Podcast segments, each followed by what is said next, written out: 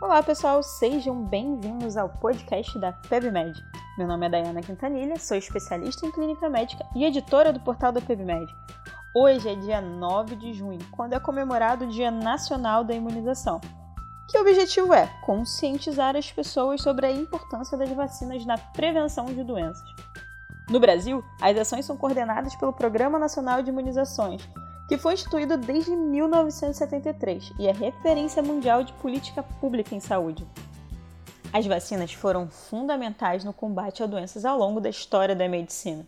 A gente consegue pensar em sarampo, poliomielite, tétano, que tiveram suas incidências reduzidas expressivamente com o uso de vacinas. Mas quando que surgiram os primeiros vestígios do uso de vacinas? Isso ocorreu no século X, na China, mas a teoria era usada um pouquinho diferente. Os chineses trituravam as cascas de feridas provocadas por varíola e assopravam pó com vírus morto no rosto das pessoas. Foi só em 1798 que o termo vacina surgiu pela primeira vez. Isso ocorreu por conta de uma experiência de um médico e cientista inglês chamado Edward Jenner.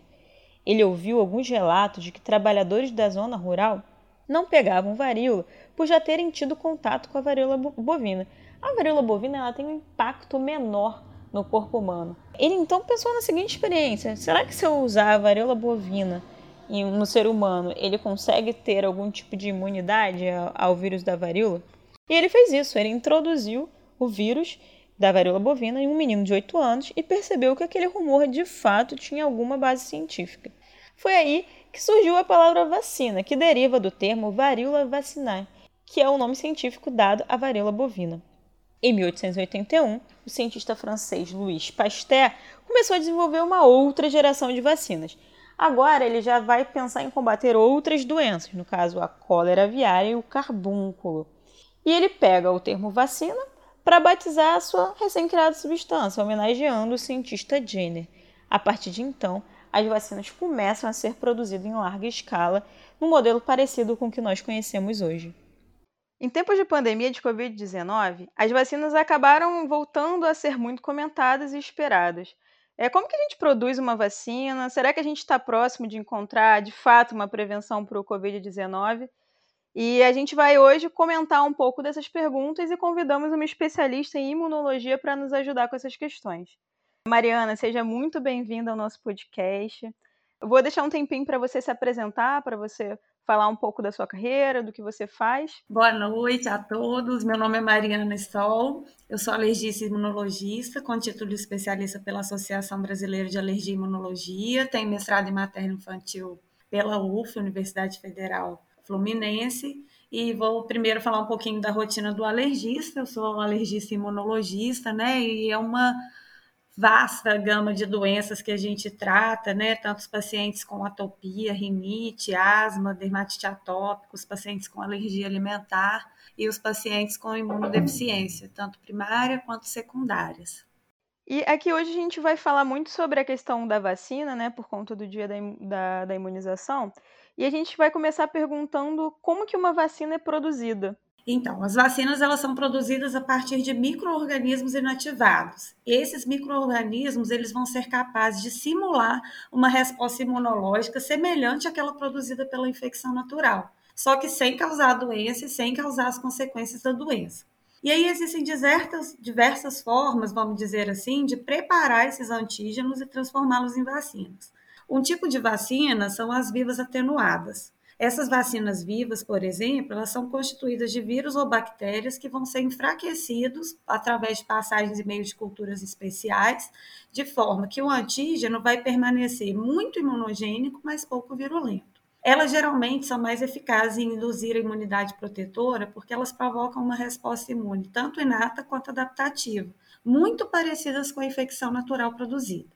Então, elas conferem uma imunidade mais específica, uma imunidade mais duradoura, de modo que a imunização que é feita lá atrás na criança é suficiente para proteger ao longo da vida.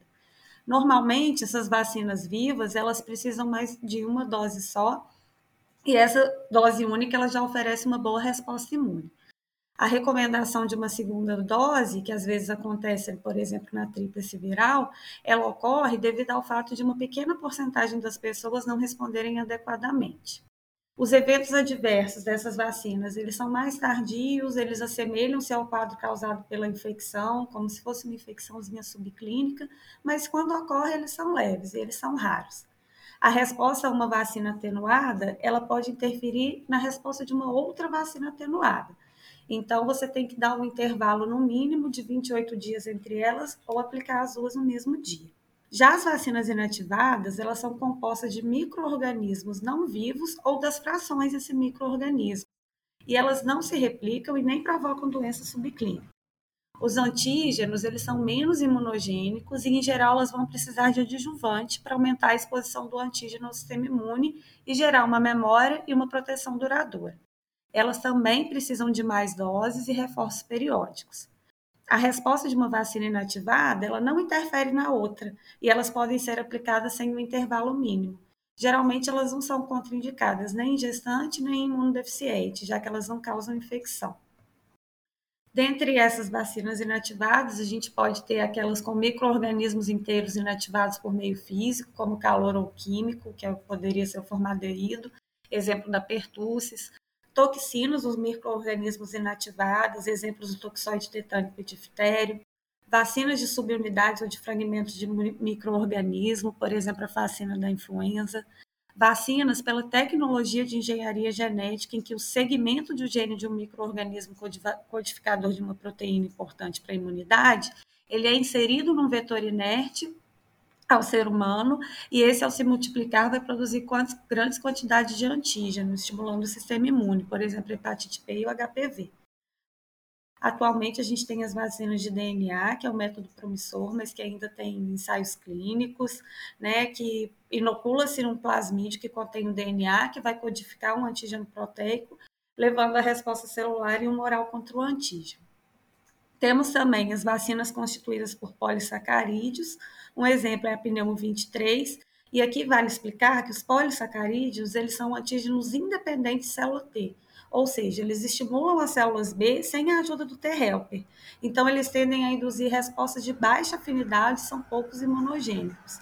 E a imunidade, ela é ruim, principalmente em criança abaixo de 2 anos.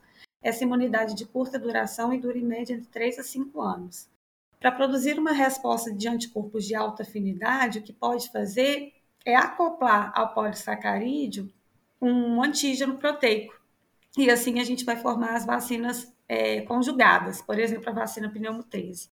E a gente tem que lembrar que o conceito de vacina conjugada, que é associar um antígeno proteico à vacina de polissacarídeo para aumentar a sua hemogeneicidade, é diferente do conceito de vacina combinada.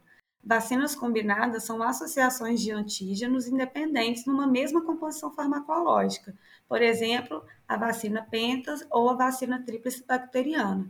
Lembrando que a gente não pode pegar vacinas diferentes e misturar na mesma seringa para aplicar no paciente. Ah, ótimo, Mário. Você acabou fazendo uma revisão bem bacana de todas as, as vacinas e de todas as formas né, de vacinas. E eu tenho uma questão que assim, muitos pais acabam tendo medo de vacinar os seus filhos por conta de reações. É, eu queria saber quais são as vacinas que podem dar essas reações e como que a gente deve orientar o nosso paciente. O diagnóstico correto das reações adversas ele é muito importante, tanto para a gente prevenir reações futuras, quanto para a gente evitar restrição desnecessária. Né? Dentre as reações adversas, a gente divide ela em três tipos: as reações de hipersensibilidade, que são as reações alérgicas imediatas, né, que são aquelas que são causadas normalmente minutos a horas. Elas são raras, normalmente elas são mediadas pela IgE e elas vão causar sintomas já imediatos, como urticária, angedema, até uma anafilaxia, e a formação do IgE ela pode ocorrer a qualquer componente da vacina. Né? A grande característica desse tipo de reação, como eu falei, é ela ser imediata, normalmente nos primeiros minutos, primeiros 15 minutos até uma hora, podendo ocorrer até quatro horas depois da aplicação. Nesses casos, quando a gente tem uma suspeita clínica muito importante, lembrando mais uma vez que é rara, a gente pode fazer o diagnóstico através do teste, né, do PIC teste e do teste intradérmico com a própria vacina. Ou uma outra forma é investigar os componentes da vacina, por exemplo, o ovo, a gelatina, com testes em vivo ou in vitro. Então, por exemplo, aqueles pacientes que têm já uma alergia e já é mediada ao ovo, né, que a gente já sabe que o paciente é sensibilizado, eles vão ter uma conduta diferente na aplicação da vacina da febre amarela. Não quer dizer que ela não, que ela não vai ser aplicada. Ela vai ser aplicada, mas ela vai ser aplicada de uma forma diferente. Temos as reações alérgicas tardias, que elas podem ocorrer horas a dias depois elas não são IgEs mediadas. Como exemplo, a gente tem a doença do sorolaic, o eritema nodoso, o racho macropapular, o eritema multiforme. Lembrar que muitas pessoas têm um teste de contato, que é aquele teste que a gente coloca um adesivo nas costas, e nesse teste a gente testa uma substância que se chama timerosal. O timerosal, ele está presente como componente de algumas vacinas, por exemplo, a vacina da influenza. E um teste positivo no teste de contato alérgico para o timerosal, ele não contraindica a aplicação da vacina da influenza. A gente, nós alergistas, costumamos orientar o paciente, normalmente, que no máximo ele pode ter uma reação local, o que não contraindica, contraindica fazer. E a gente vai ter as reações não imunológicas, que são as mais comuns, que são as reações locais, os nódulos subcutâneos, depois a vacina que contém alumínio, a febre, a irritabilidade, as reações vasovagais. É, os eventos adversos associados às vacinas, eles sempre devem ser reportados ao Centro de Vigilância Nacionais, por exemplo, uma anafilaxia, uma encefalite, uma crise convulsiva, dentre outros que são específicos de cada vacina. Tá ótimo. Mariana, a gente sabe que, que o alergista ele trabalha muito com, com a receita da. Até o leigo chama de vacinas, né, para alergia e tudo mais. Queria que você falasse um pouco sobre as diferenças entre essas vacinas que são aplicadas de rotina no consultório para pacientes que têm alergia e as vacinas que a gente tem no Programa Nacional de Imunização. As vacinas do Programa Nacional de Imunização ela é uma medida preventiva contra doenças infecciosas, tá?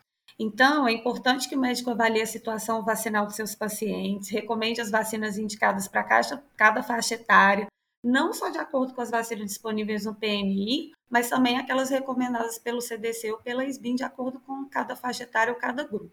Né? Os benefícios da imunização rotineira eles são indiscutíveis para a população geral, mas faz necessário o maior cuidado dessas práticas nos pacientes, por exemplo, com comprometimento do sistema imunológico e com doenças crônicas.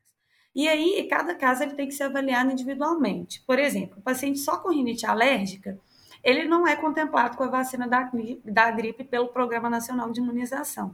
Mas isso não significa que ele não deveria fazer a vacina H1N1. Porque ele não vai poder tomar sem custo no posto de saúde. Mas é importante que o médico oriente esse paciente que existe a opção dele fazer. Já os pacientes com asma, com diabetes, hipertensão, eles já são contemplados na campanha. Já nos pacientes com imunodeficiência, tanto primária quanto secundária, a imunização se faz necessária para protegê-los, pois uma infecção que no paciente imunocompetente pode ser assintomática, no paciente imunodeficiente ela pode ser grave. Então, nesses grupos, as vacinas elas poderão ter suas recomendações alteradas, tanto em relação à indicação, quanto às contraindicações. Como regra geral, as vacinas inativadas elas podem ser administradas com segurança nos imunos comprometidos e as vacinas de vírus vivos atenuados elas são contraindicadas. Mas isso deve ser avaliado individualmente, porque, por exemplo, desordens do complemento não vão ter, não vai ter nenhuma contraindicação. Esses pacientes com situações especiais, imunodeficientes graves, eles podem ser encaminhados ao CRI, que é são Centros de Referência de Imunobiológicos Especiais, no Rio de Janeiro, nós temos o CRI do Hospital Rocha Maia e o CRI da Fiocruz. O médico pode encontrar a ficha de encaminhamento ao CRI no site ou mesmo fazer um encaminhamento no receituário. E o paciente ele vai ser melhor atendido nesses locais, né? Ela vai ter o um especialista. Uma questão importante é falar do corticoide, porque as bombinhas utilizadas para asma, né, o corticoide nasal utilizado no tratamento da rinite, eles não são contraindicação para nenhuma vacinação. Em relação ao corticoide, a gente considera um potencial efeito imunossupressor quando há uso de corticoide em altas doses, ou seja, maior que 20 miligramas dia ou maior que 2 miligramas quilo dia por mais de 14 dias. Somente nesses casos a gente evita as vacinas de vírus vivos atenuados por no mínimo 30 dias após a suspensão do medicamento. Já na minha área, dispomos de um tratamento com imunoterapia para tratar as atopias, que são asma, rinite, dermatite atópica, alergia picada de insetos e até alergia alimentar. A população geral costuma chamar de vacina, entre aspas, mas o nome correto é imunoterapia. e não tem nada a ver com controle de doença infecto-contagiosa e também não é um tratamento indicado para todo mundo. Existem indicações muito precisas. A imunoterapia é um procedimento terapêutico que dispomos há mais de 100 anos, então não é um tratamento novo, como de vez em quando a gente vê aí nos jornais. Ele é um tratamento que muda o curso natural da doença alérgica. As doenças alérgicas, elas são multifatoriais. Então, a imunoterapia não é um milagre e ela nem entra sozinha. Ela é um step no tratamento. E em relação à utopia, eu costumo falar que ela é um pilar do tratamento do controle do ambiente, o tratamento farmacológico e o terceiro pilar, que é a imunoterapia. Ah, ótimo. E falando um pouquinho mais das vacinas, é, eu queria te perguntar quais são as vacinas, além da do Covid-19, né, que são mais aguardadas atualmente? Assim, quais as que ah, são os maiores desafios hoje? Em relação à vacina, é uma potencial aí promissora e aguardada é a vacina da dengue, que até agora a única vacina que a gente tem contra a dengue licenciada em 21 países, incluído o Brasil, é uma vacina da Sanofi, que foi lançada em 2015. Ela é uma vacina produzida com tecnologia de DNA recombinante, que apresentou uma eficácia muito variável, entre 50% a 80%, dependendo do tipo de vírus que causa a infecção, com uma média de proteção de 60% para o sorotipo 4, mas insatisfatório para o tipo 2. Essa vacina ela é recomendada apenas para pessoas com idade entre 9 e 45 anos que tiveram a dengue, já que tem uma discussão que ela poderia causar dengue grave quem não se pôs aos vírus. Então, a gente ainda tem essa dúvida. Essa vacina exige três doses a serem aplicadas ao longo do ano para ela ser plenamente eficaz e também pouco se sabe sobre o efeito protetor um artigo publicado pela Sanofi na revista Vacine mostrou que ela poderia manter o efeito protetor por até seis meses em crianças maiores de 9 anos, já expostas ao vírus. É bem importante a gente falar dessa vacina, porque o Instituto Butantan, que é um instituto brasileiro, está pesquisando uma vacina da dengue, publicou os resultados na fase 2 esse ano, em março, no Lancet. E essa etapa o que ele mostrou, que o objetivo dele foi avaliar a segurança da vacina em pessoas entre 2 e 59 anos, e os dados disponíveis até o momento é que é uma vacina segura, que é uma vacina que induziu respostas equilibradas contra os quatro sorotipos, tanto em indivíduos que já tiveram a dengue quanto os que não tiveram, e ela utiliza apenas uma dose. Então, é, esses testes também demonstraram que ela pode ativar a produção tanto de anticorpos, que são as imunoglobulinas, quanto às células de defesa, por exemplo, as células T, linfócitos TCD8, algo que não foi avaliado pelas outras candidatas. É, apesar de promissora, atualmente a principal forma de prevenção do dengue ainda é o combate aos mosquitos, eliminando os criadouros, né, de forma coletiva com a participação comunitária e o estímulo a políticas públicas de saneamento básico e uso racional de inseticida. Uma outra desafio que a gente tem é o HIV, que mesmo após 40 anos de estudos, a única conclusão que temos é que a camisinha ainda é a melhor vacina. Certo. E a gente sabe que para produzir uma vacina, a gente acaba tendo que fazer alguns estudos, estudos grandes até, que isso acaba demorando também. Esse é um dos grandes desafios que a gente tem com relação à vacina do Covid-19, que é o tempo né, que a gente vai conseguir para chegar a uma vacina de fato que a gente possa confiar. Então, eu queria ver se você poderia falar um pouquinho para a gente sobre as fases de produção de uma vacina. Isso, o processo de pesquisa e desenvolvimento de uma vacina é um processo demorado, de alto investimento e associado a riscos elevados. A primeira etapa, ela corresponde à pesquisa básica, né, onde vão ter as propostas, onde as vacinas vão ser identificadas. Já a segunda etapa são as realizações dos testes pré-clínicos, tanto in vitro quanto em vivo, e que tem por objetivo demonstrar a segurança e o potencial imunogênico da vacina, normalmente em modelos animais. A terceira etapa são os ensaios clínicos, que é a fase mais longa e mais cara do processo. Esses ensaios clínicos, também chamados de trials, eles são divididos em fase 1, 2, 3 e 4. A fase 1 é o primeiro estudo a ser realizado em seres humanos. Geralmente tem por objetivo principal demonstrar a segurança da vacina. E ele vai ser realizado em poucos indivíduos. Já a fase 2, ele tem por objetivo estabelecer a imunogenicidade. E aí a vacina vai ser aplicada num número maior, né, em torno de mil, por aí. A fase 3 é a última fase dos estudos antes da obtenção do registro sanitário, e ela tem por objetivo demonstrar a sua eficácia. A fase 4 é a vacina disponibilizada para a população. Então, seria muito importante um tempo na fase 3 muito adequado, né? um tempo longo, aí, dois, três anos, porque quando a gente vai para a fase 4, a gente passa para o nível populacional. E aí vem um grande problema, porque quando você faz a vacina em milhares de pessoas, milhões de pessoas, você pode encontrar problemas que você não encontrou, por exemplo, com um grupo de 20 mil participantes. Então, Mariana, você falou para gente sobre as fases de uma para uma produção de vacina, né? E a gente entende, de acordo com o que você falou, por que, que a vacina demora tanto tempo para ser produzida, né? E a gente, enquanto a gente espera por essa vacina, eu tenho visto que na mídia, né, que muitos países estão adotando uma estratégia de cobrar passaportes imunológicos para as pessoas entrarem nos países. Você é a favor desse tipo de prevenção ou não? Então, Dai, obrigada pela pergunta, porque essa é uma pergunta que cabe muita discussão e nós médicos temos que estar preparados aí para esse debate. Então, é, alguns países, né, eles têm cobrado esse passaporte imunológico, que é a presença de anticorpo para a pessoa poder entrar dentro do país. Mas isso é uma questão muito mais política do que médica e imunológica, né?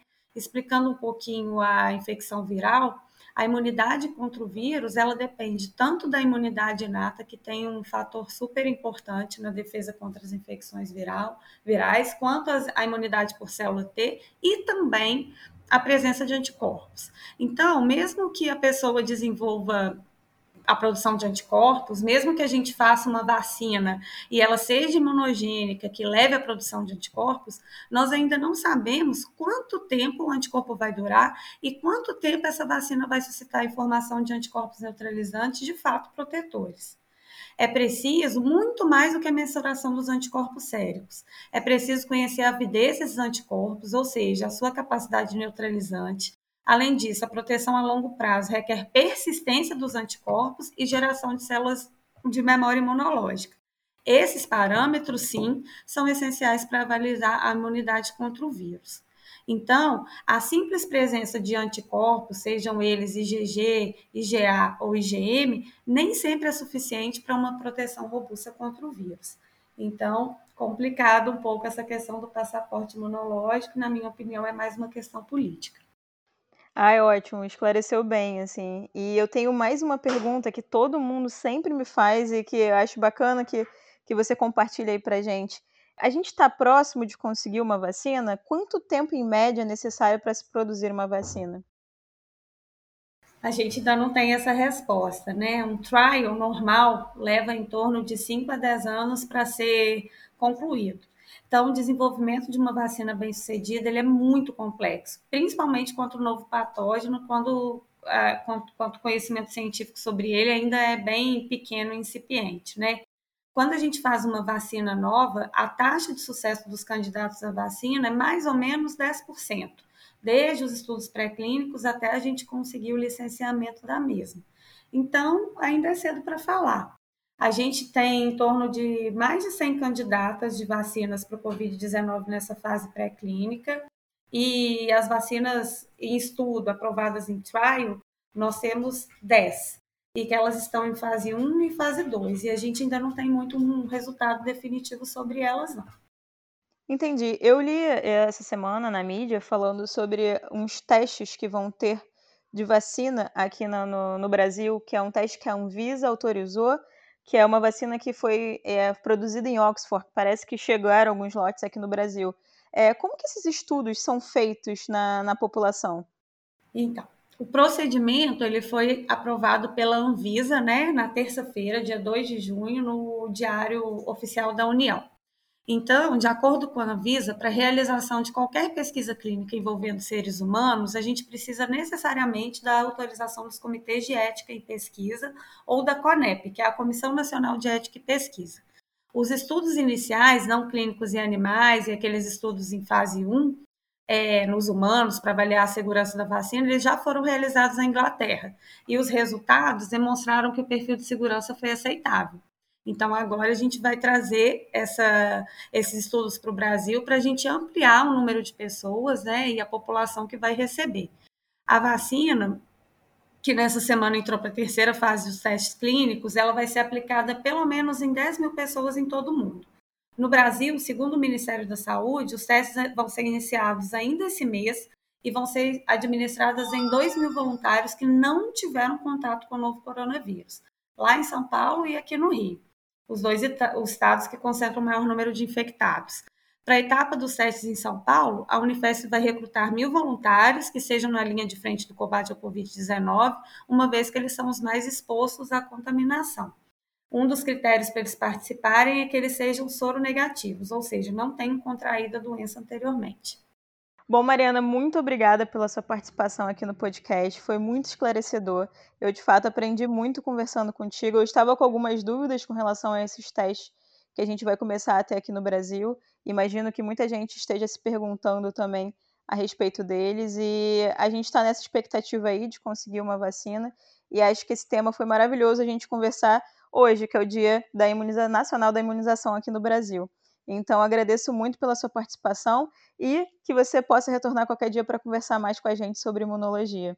Tayana, eu que agradeço, muito obrigado pelo convite. Foi um prazer participar só um comentário em relação às vacinas, né? A gente está tendo um fast tracking, né? Os estudos que a fase 1, que dura entre torno de seis meses a 12 meses, a gente tem feito ela em 28 dias, em um mês. Então, a gente não tem um fator tempo, né, para desenvolver as vacinas. A gente não tem um medicamento de resgate para o Covid, caso tenha algum efeito colateral. A gente não tem um tratamento específico, mas, por outro lado, a gente tem a tecnologia e muito investimento a nosso favor. Então, boas energias, pensamento positivo que a gente vai esperar essa pandemia. Obrigada mais uma vez. Então é isso, pessoal. Obrigada a todos que nos acompanharam até aqui. Não deixem de acessar a nossa central coronavírus no portal da PebMed, que é onde nós temos divulgado todas as novidades a respeito do tema. Inclusive, se surgir qualquer coisa nova a respeito de vacinas, nós iremos publicar lá. Além disso, no, no aplicativo Whitebook, a gente está com uma sessão nova, que é uma sessão só para a Covid-19. Essa sessão é gratuita e eu tenho certeza que vai te ajudar muito na tomada de decisão segura na hora dos plantões. Um forte abraço a todos e até a próxima!